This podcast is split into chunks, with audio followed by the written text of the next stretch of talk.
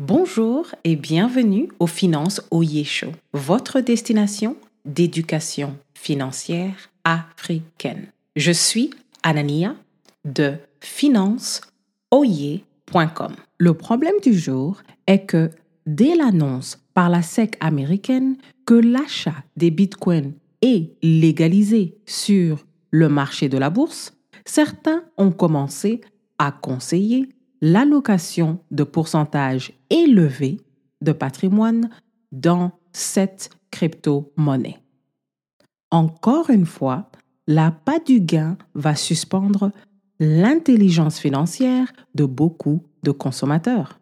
Le principe à retenir est que même si votre position financière peut absorber plus de risques, une classe d'actifs super spéculative comme les bitcoins et les autres types de crypto-monnaies doit représenter un pourcentage très faible de votre portefeuille.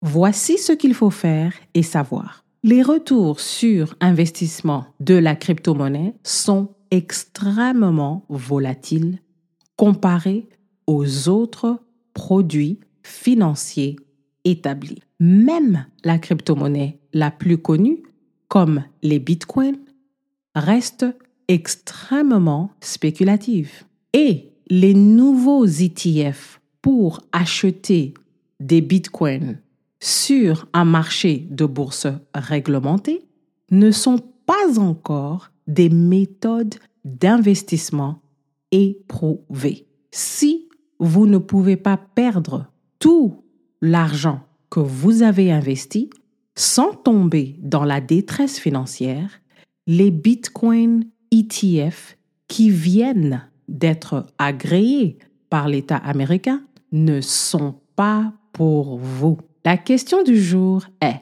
pouvez-vous investir un pourcentage de votre argent dans la spéculation extrême pour explorer nos ressources, veuillez cliquer le lien en description pour rejoindre notre newsletter.